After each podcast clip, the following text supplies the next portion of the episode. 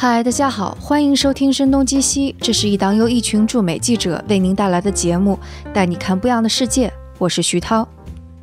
上期节目中，我是有提到，在过去的七八年间，不但驻美记者所面临的环境在变化，其实美国媒体业态本身也在发生巨大的变化，其中也包括硅谷的科技媒体。然后有好些听众就写邮件来问，说是不是可以详细说一下？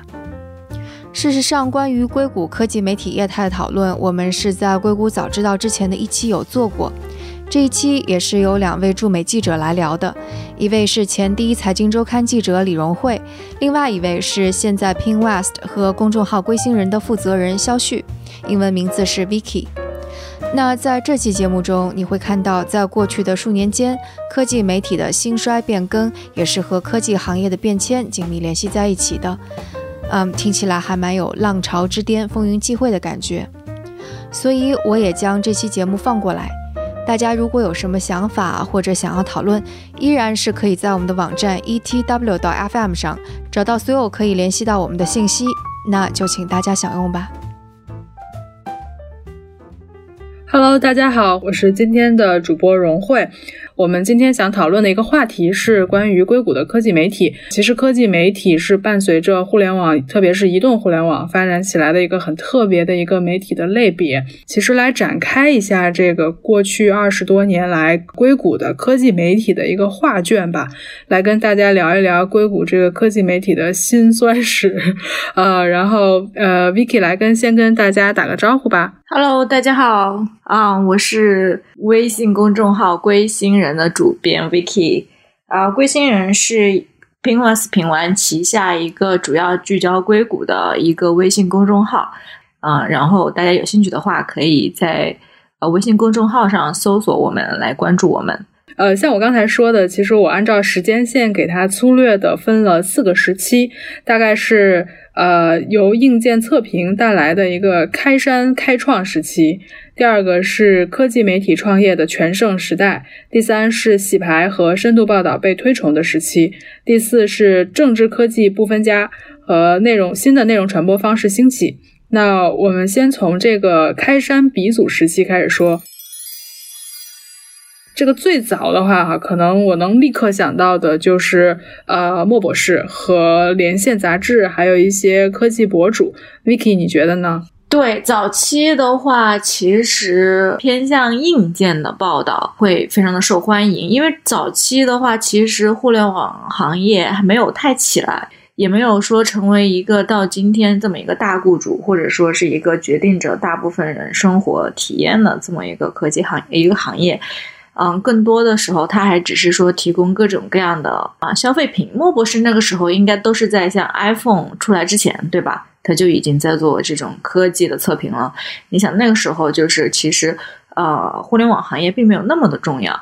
对。所以像 Engadget 啊，然后啊莫博士啊，还有其他的一些科技博主，他们其实很多都是面向非常垂直小众的一群发烧友，在写一些这种相对来说比较。啊，小众的这种极客产品测评，我猜可能比较熟悉科技行业的人对莫博士这个名字是如雷贯耳的。如果不太熟悉的人，可能我们需要介绍一下，对莫博士是谁哈？呃，他是华尔前《华尔街日报》的记者，他在一九九一年开始写硬件测评。之前他一直是写时政报道的，其实我觉得很值得说啊，他写了十八年的时政报道，然后到一九九一年的时候，从一九九一年开始，他开始写硬件测评。嗯，我还记得他当时第一篇文章里面的第一句话是：“现在的硬件产品实在是太难用了，但这不是你的错。”如果我没记错的话，应该是这句话啊。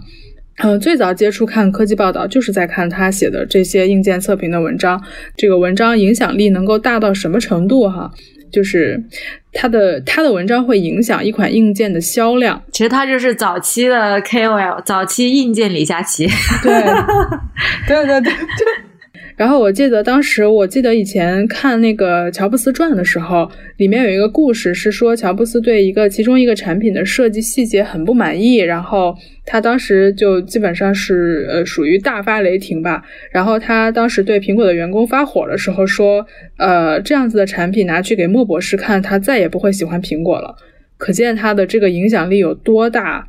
嗯，我记得那个时候读他写的文章，最大的感触就是觉得他写的深入浅出吧，就是他能写一个。把一个很复杂的东西写得很简单，然后让你感觉你就像你身边的一个呃什么东西，并不是就是科技产品那么复杂。Vicky，那个时候最早是不是也看的是莫博士的文章？呃，其实我相对来说我看的比较晚一点。我我其实看那个 Engage 就是影科技看的比较多，但是他那个时候其实已经是属于说后比较后期的这种硬件测评，就是说稍微有一点风潮，然后所以有很多这种硬件博客。兴起的时候的的事儿了啊，但特别特别有趣，就是很有很强烈的个人风格在。不过，我觉得莫博士说的那句话很有道理，就是说，呃，这种产品不好用，完全不是用户的错，而是说它本身设计的有问题。现在现在回过头来看，就觉得说他能够在那么早的时候就提出这么一种，就是说要把用户当成小白来去设计你的硬件产品，这非常非常前沿的一个思想了。嗯，就是那个时候，电子消费品是一个比较陌生的一个领域，呃，他们需要就是有人能够先来告诉他们一些就是有用的和能用深入浅出的方法来讲述这些东西到底是怎么回事儿的一个这个信息，那。这些博主他们可以，博主啊，像莫博士他们这样的人，他们可以有办法先拿到，然后先告诉你说这个东西是啥，然后是什么，怎么用，然后，然后再给消费者等于是一个指导吧。呃，我刚想起来，其实当时有一个故事，就是就是我自己亲历的一个故事，能够证明这个莫博士的影响力有多大。就是几年前我还在湾区的时候，有一次去参加苹果的发布会。呃，特别巧，坐在我旁边的就是莫博士，我当时就还挺开心的，跟他打招呼啊什么的。呃，接着就是特别也是特别巧，因为前排其实也做了很多媒体，然后其中应该是有中应该是中国的媒体。他们其实当时是在做直播，然后他们把那个前置摄像头打开之后，看到了这个从前置摄像头里面看到了后面坐的是莫博士，就赶紧转过来打招呼，然后就就有一种怎么说呢？遇遇到祖师爷，对对对对对，然后就他他现在就是年纪也挺大了，当然就二零一七年他退休了，这是一方面吧。然后另外一方面，其实可能我觉得跟莫博士有一点类似的就是他其实是一个比较小的分类，是就是 blogger。呃，就是最早那些写博客的那些人，其实也挺多的。比如说，我自己其实看的比较多的一个人叫 John Gruber，然后就是他是专门写苹果的一个呃博客。然后其实还有一些其他的博客，他们也是专门分析，比如说 Android 啊，或者是专门分析苹果啊，就是可能苹果稍微多一些。对，有个很有名的博客，包括就是后来我们入行之后，都一直把它当成一个非常重要信息源的，叫 Nine to Five Mac。对吧？你那对对对，那就是非常有名，就是一个专门他最早的时候就专门写呃 Mac 对吧？MacBook 嗯的相关的这些东西，但后来就慢慢拓展到苹果的所有的产品，而且当时流量极大，就是当时还很流行用那个 Alexa 那个排名对吧？他当时靠非常的靠前，就是作为一个这样垂直博客。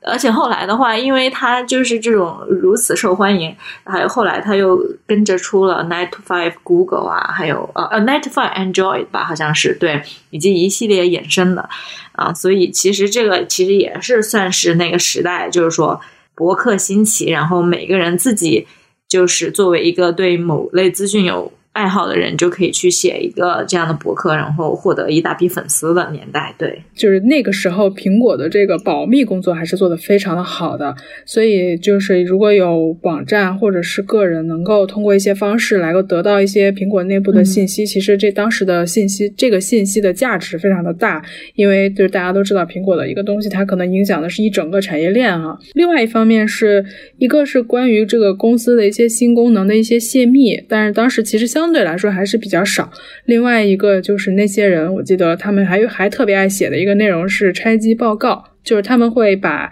一个新的产品，然后把这个产品完全拆开，然后来写一个这个里面装了什么东西啊什么之类的。对，没错。你记得当时还出了一件大事儿吧？不是说苹果那个原型机被工程师还是公司里的谁带去酒吧喝酒的时候忘在酒吧了，然后就被啊捡到的人卖给了一家科技媒体。人就花了个几百美金吧，好像是。然后那那家媒体就依靠这部机器写了个用现在流行的话说，就是 十万加爆款文，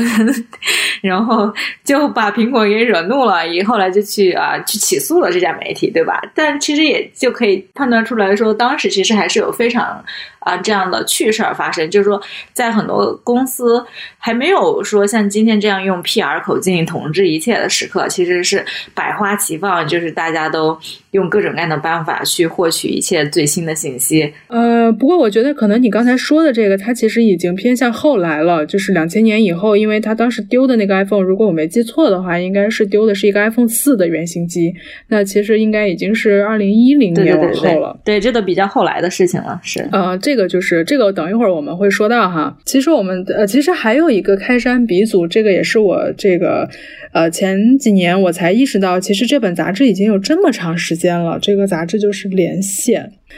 呃，今年其实应该是连线创办的第二十六周年，它是在一九九三年创办的，非常的早。呃，去因为去年其实连线，因为它创办二十五周年，它在旧金山做了一个还蛮大的活动。我去年当时是为我之前供职的单位，就是第一财经周刊写了一篇关于连线二十五周年的文章。也梳理了一遍连线的历史，就发现他们那些人吧，就真的是还是很有前瞻性的。他们当时创办于一九九三年，创始人在他的创刊号的时候写了一篇宣言，然后这个宣言里面的有一段话，我给大家念一下。他说：“为什么是连线？因为主流媒体怀着不确定的心态，等待喘息的时机，希望变化可以迅速结束，放过他们。”可是数字化的革命已经对我们的生活造成了深刻的影响，就像孟加拉台风那样。然后就他就说他要把连线做成科技界中的滚石杂志，也选在这个苹果的这个 MacWorld 大会上作为发布的舞台，就是当时应该是一九九三年的一月二号。为什么我会说觉得它特别的有前瞻性呢？因为其实一九九三年他就已经看到了这个数字化会对媒体产生深刻的影响，意识到科技会对人们的生活带来特别大的改变，然后他创办了一本杂志来专门来报道这些内容，就是科技如何来改变我们的生活。这个应该一直是连线的这个报道的方向。其实这位老先生他在去年的时候还来过中国，他当时应该是去参加呃极客公园的一。个什么活动吧？其实我记得，确实连线，嗯，在科技行业应该是非常重要的。我记得啊，我当初刚毕业的时候去参加那个啊面试，完全不知道连线是什么东西。然后我也当时就觉得说非常的羞愧啊，就是一个面试题上出现了一家你从来都不知道的媒体，就觉得说嗯，看来这家媒体是非常之重要的。呃，我当时最早看连线应该是我刚工作的时候，在第一财经周刊，然后当时应该周刊是订阅的连线，然后他写的东西也是那种比较深入浅出的，会让你你觉得这个事儿跟你还挺有关系的。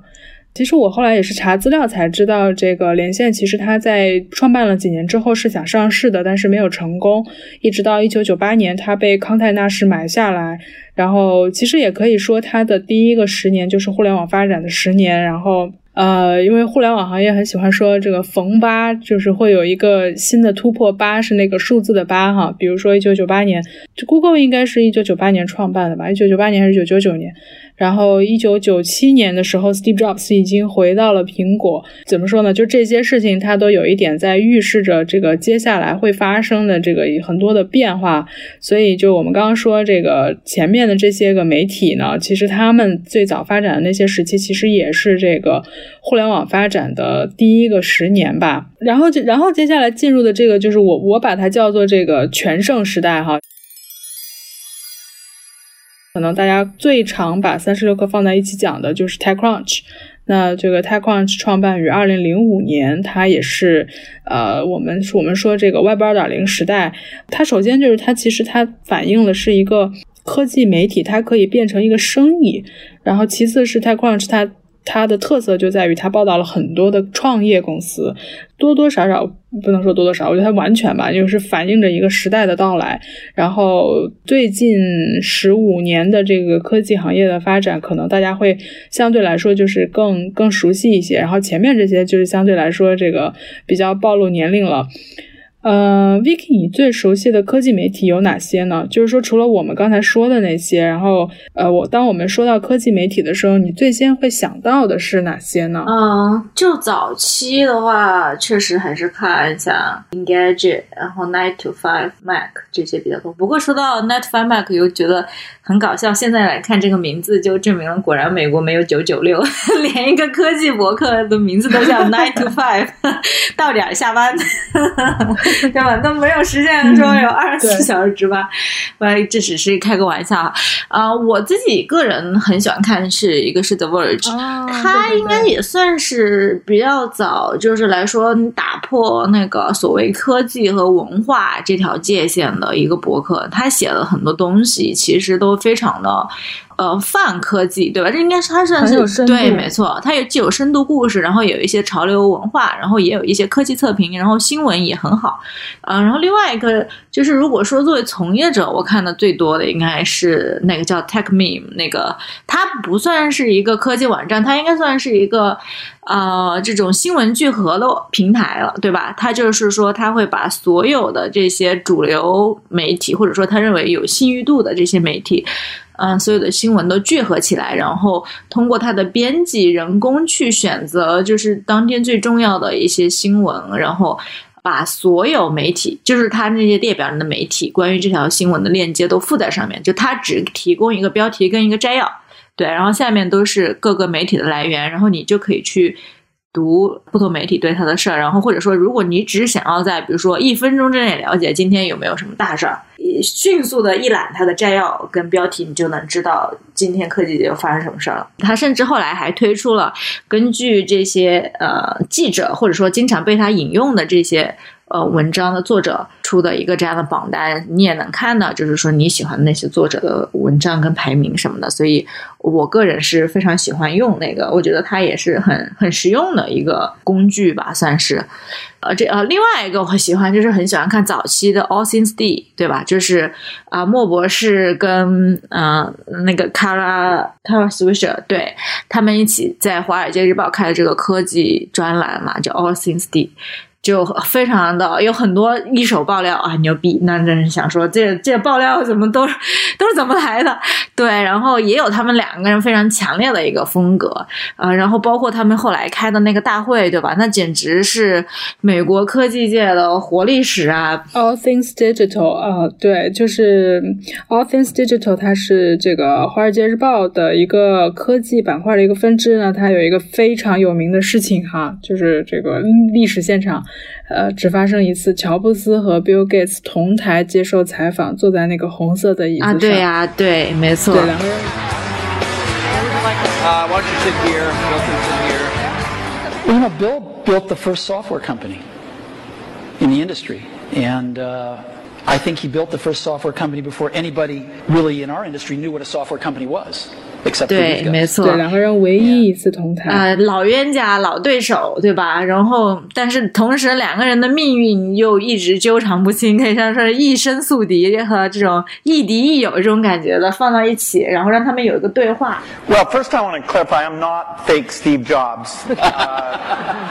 这这真真的是呃什么史料级的，对吧？然后包括你像扎克伯格也多次去过，然后还有几乎就是科技界所有这种就是说非常有影响力的人物都去过，而且经常是这种呃非常有影响人物是由他们两个是由莫博士和那个 Kara 一起主持提问，而且他们俩非常的犀利，因为毕竟他们的那个资历也摆在那儿，对吧？所以也不会说和稀泥去问一些这种。大家对好词的这些东西，所以也非常的啊有趣，没错。呃，刚才 Vicky 提到的这些，其实它已经是在这个相对来说比较靠二零零五年靠后，二零零五年靠后跟二零一零年前后了。嗯，我我其实我补充两个过渡的点吧，就是一个就其实还是刚才说的连线，就是连线呢，它在这个卖给康奈纳仕之后呢，呃，迎来了一个新的主编。这个主编就是非常的厉害啊，Chris Anderson。如果知道这个名字呢，这个大家可能暴露年龄了。这个 就是大家可能对科技行业比较了解的人会知道他，就是他是他就是提出长尾理论的那个人。就我那时候刚刚工作的时候，一一年前后吧，他也来过中国，然后他当时是宣布离开连线，要去搞无人机了。他就是去，他后来就是去，也也算是记者、媒体行业的人投身创业了吧。嗯，他那个时候做连线的主编就提出了长尾理论。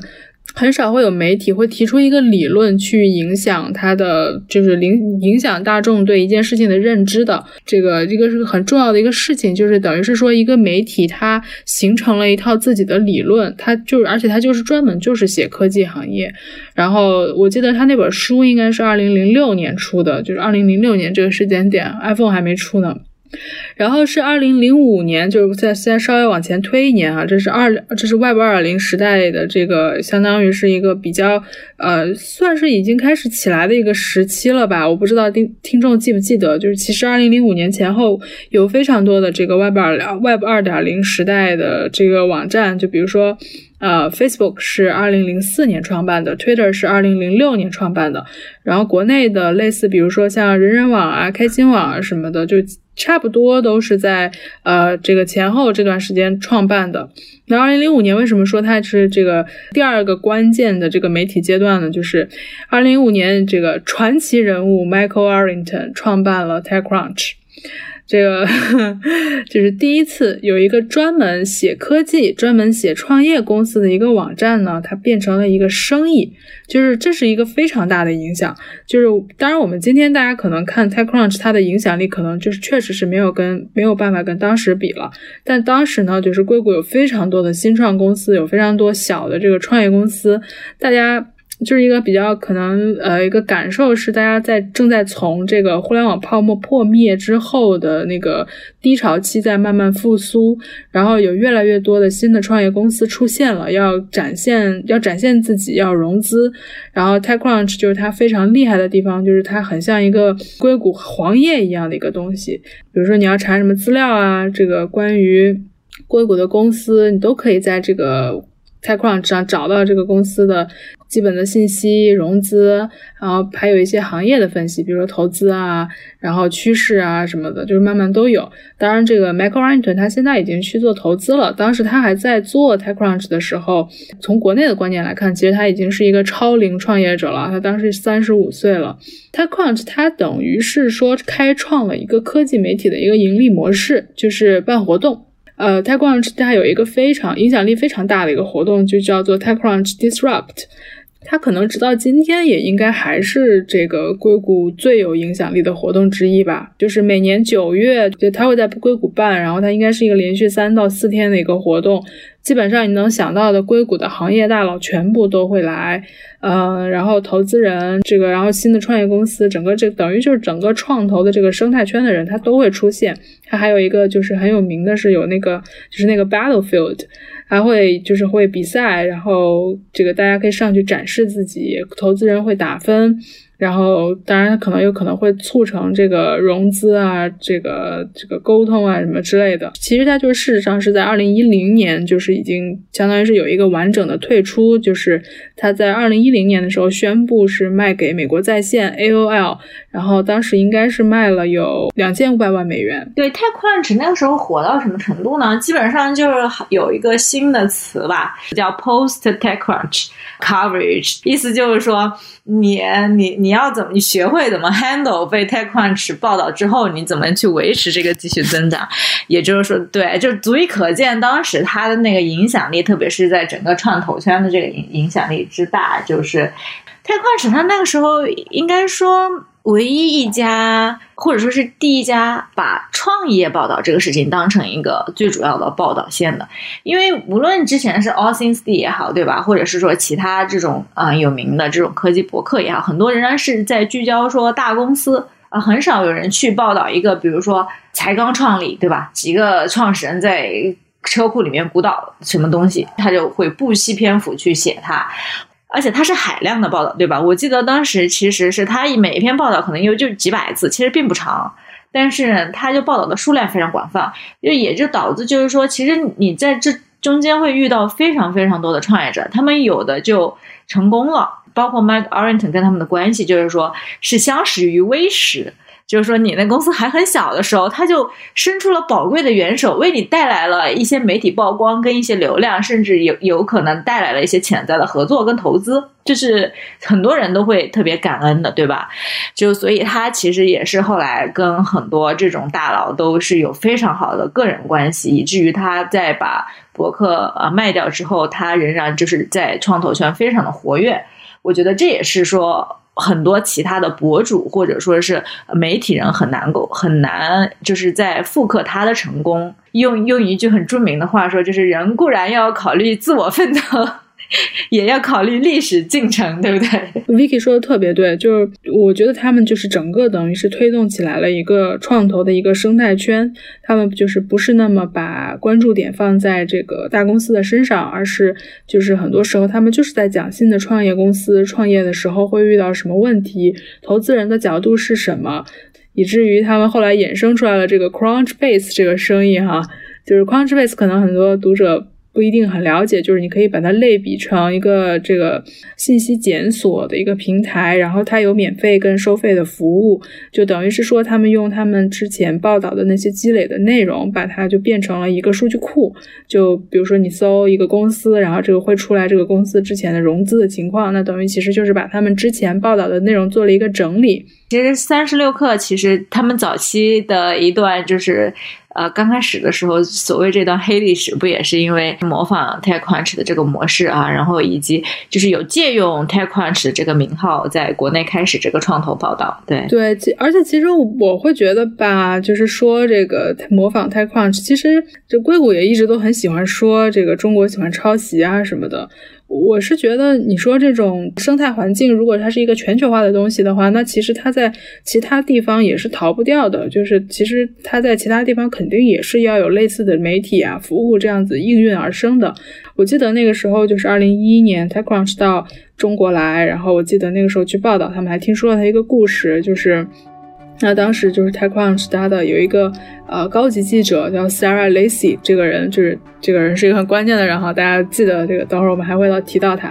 就是她，她是一个很有名的记者，也是一个女性。她当时在 TechCrunch 的时候是由她来主导，要就是让 TechCrunch 走向海外，当然这个海外指的是美国以外的地方。就当时她选的第一站就是中国，她就认为中国的创业环境非常的蓬勃啊，就是 TechCrunch 应该到中国来看一看。当时就是他们去那个车库咖啡去看的时候。然后就那儿的，就是可能是在那儿创业的人吧，就还挺激动的，说就给我一会儿，我来给你介绍我的项目是什么啊，什么之类的。另外一个侧面就是当时这个 TechCrunch Disrupt 北京第一天的那个活动，然后第一天第一场就是 Sarah Lacy 采访马化腾，然后他当时就是。一上来问了马化腾一个问题，台下当时都是在疯狂的鼓掌。I've been I've done seven reporting trips to China now, and I've talked to many entrepreneurs who said that there's three realities of life for startups. There's life, there's death, or there's Tencent. 他说这个，我这次来中国听到很多创业者都在说一个问题，这个问题呢就是。在中国创业需要回答生死还是腾讯？你怎么看？对，说如果腾讯跟做了跟你一样的服务，你怎么办？And Tencent could be either you acquire them if they're doing something right, or You drive them out of the market because you launch a competing service. How do you? 就其实这就说明的那个时候，大家就还是在说生死腾讯这个话的时候，其实就是它也是还是反映出来那个时候新的初创公司很多，然后正在跟大公司一个对抗。其实它跟这个硅谷的很多情况就是还是很像的。然后所以就是比如说国内出现了类似于 TechCrunch 这样子。呃的这种信息平台，那其实也是很正常的，就是就是它其实就是一个顺应时代的一个产物。然后接下来呢，其实有一个非常重要的时间节点，就是二零零七年这个二零零七年苹果发布了 iPhone 哈。就是其实现在回头去看，就是现今天已经成为独角兽的一些公司啊，像 Uber 啊、Airbnb 啊、Instagram 啊什么这些，就是其实在都是在那个前后。然后那个时候就会觉得，就是硅谷其实嗯光环还蛮蛮大的，就是大家都会很想要去看这个硅谷做了什么有意思的事情。一个可能直观反应就是硅谷的人越来越多了。二零一三年，这个我跟 Vicky 是前后脚去了硅谷。那个时候，就我觉得，就是它其实就是已经进入了一个，包括媒体在内，就是这个科技媒体，它进入了一个就是全盛时代哈。你会发现，它有一群这种类似的公司开始出现了。就比如说，《华尔街日报》的这个科技媒体的这个板块的分支叫 All Things Digital。前面刚才提到的，可能现在大家已经对它不是特别熟悉了哈，因为已经没有人在说这个了。呃，莫博士跟 Kara Swisher 离开这个《华尔街日报》，他们就相当于是去创办了一个新的网站，叫 Recode。就是当时他们呃两位，一个是莫博士，一位是 Kara Swisher。他们俩在这个行业里很有名啊，然后他们俩这个办创办 Recode 之后，其实也是很多的爆料，所以就是就是我刚才说这个，它其实是一个兴旺的时期，再加上前面提到的这个主导了 TechCrunch Disrupt 在北京办的这个 Sarah Lacy，他在二零一一年就是这个活动结束了之后，他返回美国，他就创办了这个呃也是科技媒体，叫做 Pando Daily。对他其实当时做的时候就是。属于个人风格，也是属于个人风格，呃，非常明显、非常突出的一个，嗯，就是他认为有问题的公司，他是非常直接的，就是啊，在批评。或者说表达他自己看法的一位记者，对 Sarah Lacy，就是我觉得他确实是特别的犀利哈，就是其实也是他让我想到了我们可以聊这个话题，就是因为最近看到他写了一篇文章跟读者告别，就是把他把 Pando Daily 卖给了一个广告公司，就是确实是觉得他在这个科技媒体的这个领域里面，他是一个很特别的人。大家如果知道这个一段八卦的话哈，就是他是比较早的提出这个。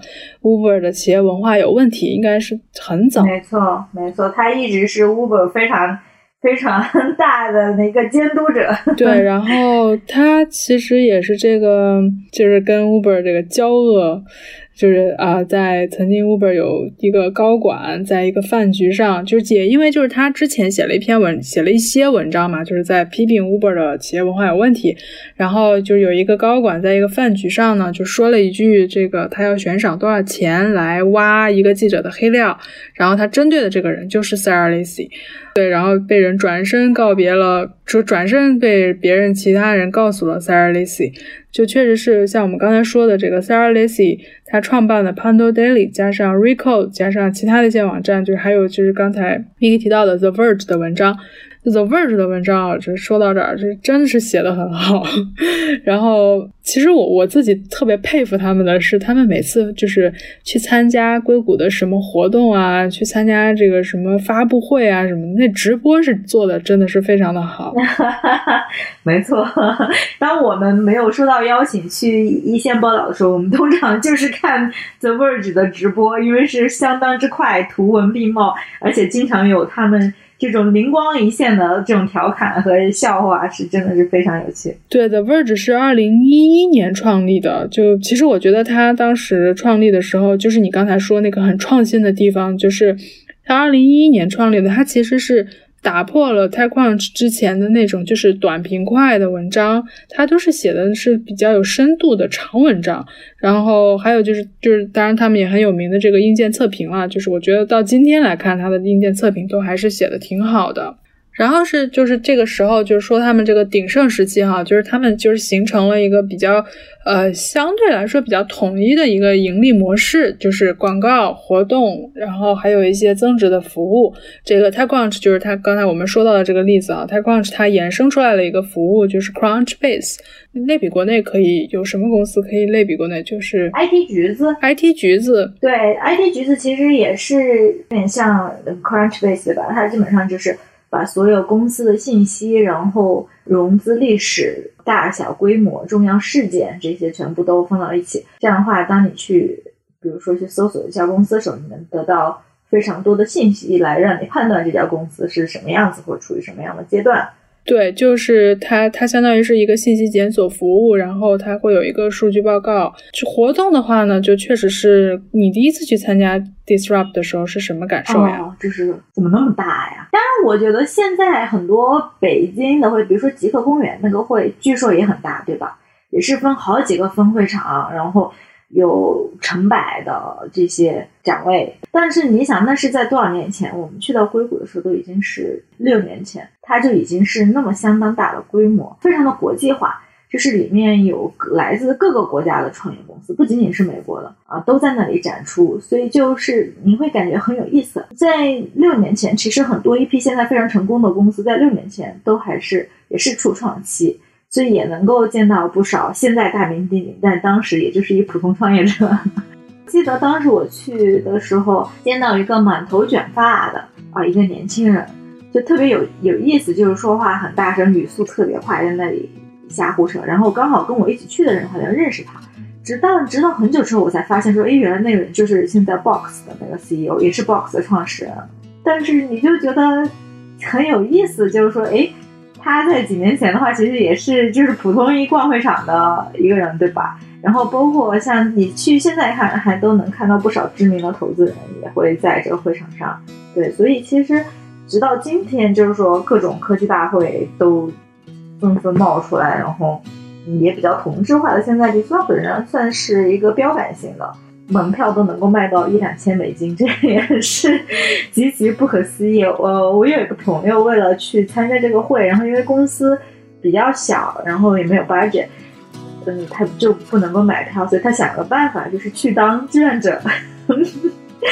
嗯，这样的话你才能够就是说呃去到这个会嘛，然后非常的辛苦，就据他说工作量特别大，到最后一天的时候啊就有时间去逛逛展会什么的。对，所以就由此可见，就是说他的这个到现在的品牌影响力都是非常大。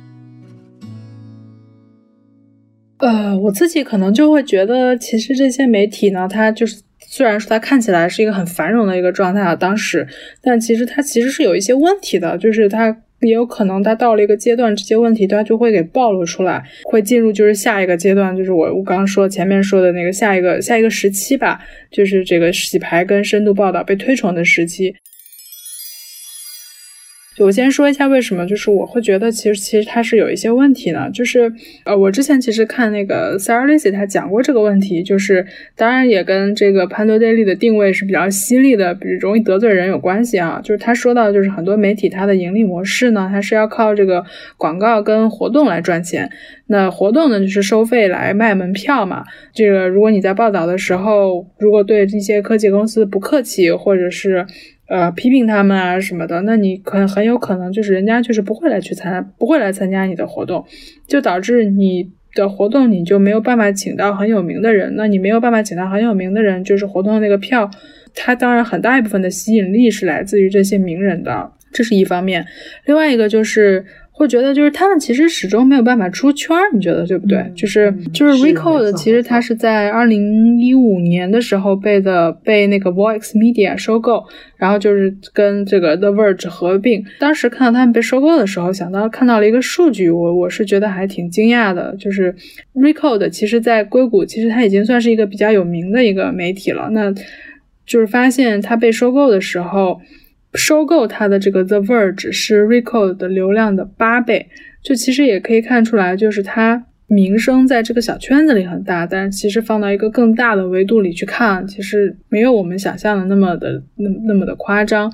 然后这些公司它其实怎么说，就是也是创业公司嘛，就是它要为自己的这个财务来负责任，财务来负责任呢，它就必然也会受到一些这样的压力。另外一方面就是，其实它在报道上也是一样的，就比如说 Sarah Lacy，他其实是比较早的，就是二零一四年的时候他就开始写文章说 Uber 的问题了。那 Uber 的其实它的问题真正被这个大众。会认识到会被其他媒体报道，就是会引起连锁反应的。其实是在这个二零一七年、二零一六年、二零一七年的时候，这个像《华尔街日报》、《华尔街日报》啊、《纽约时报》啊这些呃很有影响力的媒体，他们加入了这个报道的行列，然后来才让这个事情引起了这个在美国范在美国一个全国范围内的一个关注。这些所谓的科技媒体，就其实就还是在自己的这个圈子里可能有一些影响力，但是放到更大范围里面来说，就是另外一个问题了。哦，对，其实刚才忘了一个媒体，就是其实没有提到，就是他其实就是 Gigom。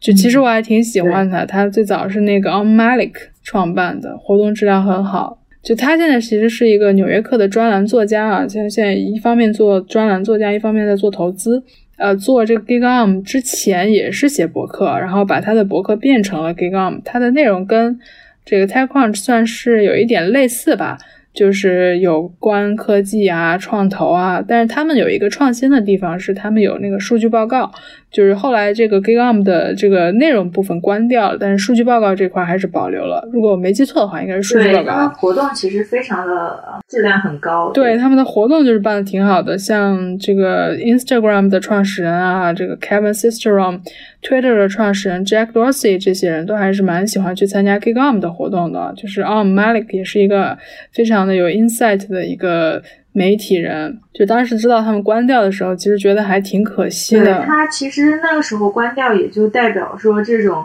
比较小，但是同时团队又不小，影响你就影影响力没有出圈，但团队又不小的博客说衰退吧。哎，所以说吧，这个新时期呢，就是其实真的是跟创业一样，前仆后继，这个前人的这个模式出了问题，后人就有人来修补。这个我觉得非常有代表性的两个人啊，就是一个是 The Information 的 Jessica，另外一个就是在国内可能很多人不知道他的名字，但是我猜啊，对这个行业有关注的人肯定肯定读过他的文章。这个人就是 Ben Thompson，就是他的那个网站叫 Strategy，就是他把这个 strategy 跟 tech 给混在一起的一个一个一个词。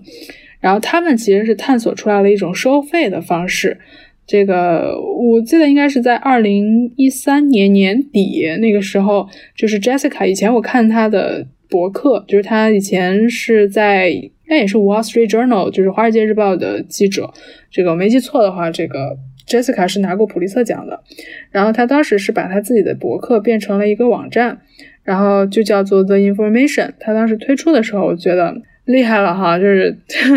他当时推出的时候是说每年要收费四百美元，这个有底气开口开口说这个我每年收四百美元，这挺厉害的。对，当时不少人说这种收费模式是不可行的。然后我记得当时还在推特上看到这个有一个投资人在帮他站台，这个投资人就是 TechCrunch 的 Michael Arrington。不过确实是当时 Netflix 啊、Amazon 啊什么的这些他们的这个付费订阅模式开始影响其他行业了。其实那个时候其他的一些这个就是先给一个 free trial 啊，然后再给，然后再再付按月付费啊什么这个方式，其实也在影响很多其他的模式。呃，Jessica 当时说过，就是他在这个 The Information 创刊创办的时候写了一篇文章，就是他当时就是说他觉得第一是过去这个科技媒体它的问题是是他觉得太关注。科技本身了，然后其次是他觉得这个媒体都变成了，就是比如说，就是去参加发布会啊，然后写一些这些公关给的内容啊，就觉得这样很没有意思。毕竟是这个《华尔街日报》这种大媒体训练出来的人啊，就是，然后他就觉得说，就是要写真正的报道。但我其实想补充，就是觉得 Jessica 她很厉害的一点是，我觉得她的 information 她从很早就开始这个关注亚洲，关注中国，所以他们其实他们其实比较早就在香港有设立一个办公室。然后 Ben Thompson 呢，我查了一下，其实这个 stress 啊这个两个词混在一起的这个单词，它其实是在二零一四年创办的。我觉得他真的是太能写了，就是经常看他的那个博客，觉得天哪，这个人这事儿是咋这么快呢？他基本上就是出一件什么大事儿，他马上就会开始写。就他放出来的是你可以免费读，然后有一些过去或者是他另外一些可能相对来说更深度一些的文章，就是他会需要付费，每个月十美元，然后才可以看得到。然后他的角度就其实也是从商业的角度来写，我觉得这也是说现在的一个趋势吧，就是说其实最近比较注重新闻的一些博客已经慢慢的死掉了，或者说是不再复当年那么辉煌。但现在的话，很多就是像 newsletter 啊，或者说是一个事情可能也就那么几百字，但而且它全部都是用那种要点的形式 来列出来。他甚至把那些多余的起承转合啊，我们这种平常新闻报道里面非常重要这种倒三角嘛，就是说你你前面重要的事情说完了，你背后还得各种铺垫背景，对吧？它全去掉了，它就以这种要点，所以就觉得说。啊，好像也进入了一种新的表达形态。其实我会觉得，你说这其实它也在预示着一个变化。这些他们已经不是初创公司了，他们是商业的实体。然后就从商业的角度来看，科技公司就是其实意味着他们确实对这个社会的影响力就确实是越来越大了。过去的那种就是只是从这个报道新闻的角度来讲，就是那那套的模式可能就确实是不太奏效了。它是需要换着这个深度报道出现的。就从商业的角度，你要对它有很多的这个商业分析，然后也有一些反思。这个我看一些媒体，他们其实都是在呃增加深度报道。这也就是我说这个洗牌跟增加深度报道的这个时期，我发生在我自己身上一个还挺有意思的事情，就是。嗯，应该是在二零一五年的时候吧。呃，我记得我当时是在旧金山参加一个活动，然后就是是呃很多媒体都在。当时啊，坐在我旁边那个人呢，就是他是 BuzzFeed 的记者，他跟我说，就是他是 BuzzFeed 深度报道团队的。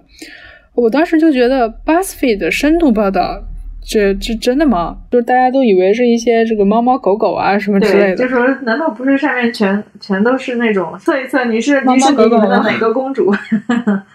对，这样。然后后来就是回过头去看资料的时候，才发现啊，其实 BuzzFeed 它其实是从二零零六年开始创办，它在二零一一年的时候请了一个很厉害的人，这个人叫做 Ben Smith。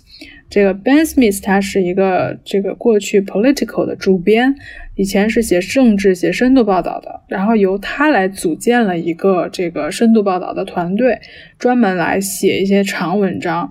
BuzzFeed 是在二零一八年，他在国际报道这一块其实是得过那个普利策奖提名的。然后另外一个就是这个长文章，所谓深度报道，它产生了重要的影响。觉得可能比较有代表性的就是关于这个坏血，就是 Thornos 这个公司的。关于这个《华尔街日报》的记者写了一篇文章，就是通过这个有一个告密者，然后呃，当然这个事情其实后来已经被拍成被拍了纪录片了，然后也也都写成书，这个大家可能都可以查到，都知道当时这个团队里的一个员工，然后告诉了《华尔街日报》的记者他这个公司里面的问题，然后这个《华尔街日报》的记者用这个专业的这个深度调深度调查报道的方式去研究了这件事情，然后就发现了一个。这个大家都以为是一个很光明、很这个为人类解决问题的一个公司呢，就发现它其实背后有很多的问题。然后这其实也是呃揭开创业文化、公司文化、这个职场性骚扰啊什么的，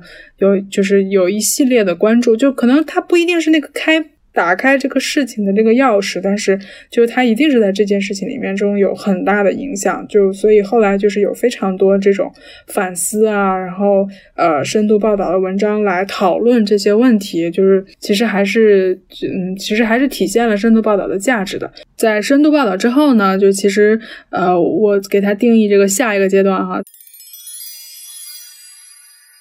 我觉得应该是以这个二零零二零一六年到二零一七年为一个分水岭，就是二零一六年这个美国有了这个新的总统当选，那他当选了之后呢，就是你可你可以发现非常明显，就是美国的大部分的科技媒体他都在开始写政治，其实归信人就是也有写了一些关于政治的一些东西，因为确实它涉及到这个移民的问题啊，然后这个气候变化的问题啊，还有就是硅谷的科技公司他们。的市值跟现在的这个贸易往来上，都跟这个双边有非常大的，跟这个中美啊，就是之间都有非常就是在牵扯在其中吧。还有一个我自己刚观察到的一个现象吧，就是，嗯，你会发现之前一些写跟科技没关系的一些还蛮有名的那些记者，他们他们好像都在开始参与这个领域的报道了。就比如说这个欧义文，就是之前他在中国住了一段时间，然后他呃写了一本书很有名，叫《野心时代》。他后来回到美国之后，就是。就是住在他应该是住在华盛顿。他之前因为他一直是写这个时政类的内容的，然后他他应该是在去年还是前年吧，写了一篇就是还蛮有名的文章，是关于扎克伯格的。然后还有是就是这个 Charles Duhigg，就是他是这个有一本书，大家可能有看过这本畅销书，叫这个《习惯的力量》（The Power of Habit）。然后他是这本书的作者，当然他之前也写过一些就是跟科技有一点关系的文章跟书，但是他是今年是为连线写了一篇封面文章，是关于 Elon Musk。就是你会发现，就是像他们这样子，还蛮过去挺想象不到他们跟。科技会有这么紧密关系的人，然后也开始写一些就是跟这个科技有关的东西。然后与此同时，哈，你就看这个一些新的这个形式在出现，甚至是在繁荣。就是比如说像 Podcast 这个，呃，像我看好像 The Verge 至少有三档还是四档 Podcast。然后现在 Kara Swisher 跟呃 Walt Mossberg 这个。这个当 Record 跟 The Verge 的内容合并的时候，我看 Kara Swisher 现在花了非常多的精力，一方面是在给《纽约时报》写专栏，另外一方面就是在做 Podcast。就我其实我其实可能不在硅谷已经有一年的时间了，然后 Vicky 可能比我就是观察的会更多跟更细致一些。就是我不知道 Vicky 对这种新的内容传播、内容制作跟传播的方式和有什么样的观察呢？对，就是说新的媒体形态这一块儿。嗯，podcast 肯定是一个最主要的形式，包括非常多的媒体和这些知名的记者现在都有自己的 podcast。呃，另外一个的话，可能就是更新一点，就是说 YouTuber 这些会是一些非常就是说个人观点比较鲜明、乐于输出观点的这些啊媒体记者，或者说是。他们本身这些 KOL 就很愿意通过这种形式啊来做这种科技的意见领袖。嗯，在新闻资讯这块比较新颖的形式就是这种机器人新闻机器人，就是你可以在 Facebook Messenger，他们会给你推送，根据你的关键词或者你订阅的那些爱好来给你推送相应话题的新闻，通常也是非常的短，然后附上一个链接，就是说如果你有兴趣，你可以点进去看。这可能就确实是我们现在所处的时期，这个科技媒。体的一个新的一个不是一个好几个哈，这种新的形式了。他仍然是观察这个科技行业，然后观察硅谷的一个呃怎么说呢镜子。然后另外一方面，他其实自己本身也在经历一些这个兴衰变化，然后这个潮起潮落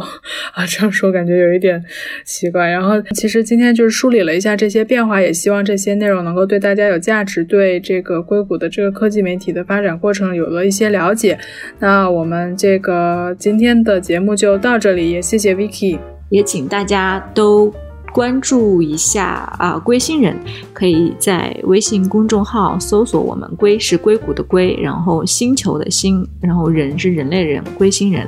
来了解更多关于硅谷的大事小情。谢谢大家，我们下期节目再见。那关于这期节目，大家有什么想法，都可以给我们留言，或者写邮件，或者在 Telegram 群中告诉我们。那我们的邮箱是 etwstudio@gmail.com，我们的网址是 etw.fm，所以无论是 Telegram 读者群的地址，还是打赏的方式，都可以在我们网站上找到。那我们下次节目再见。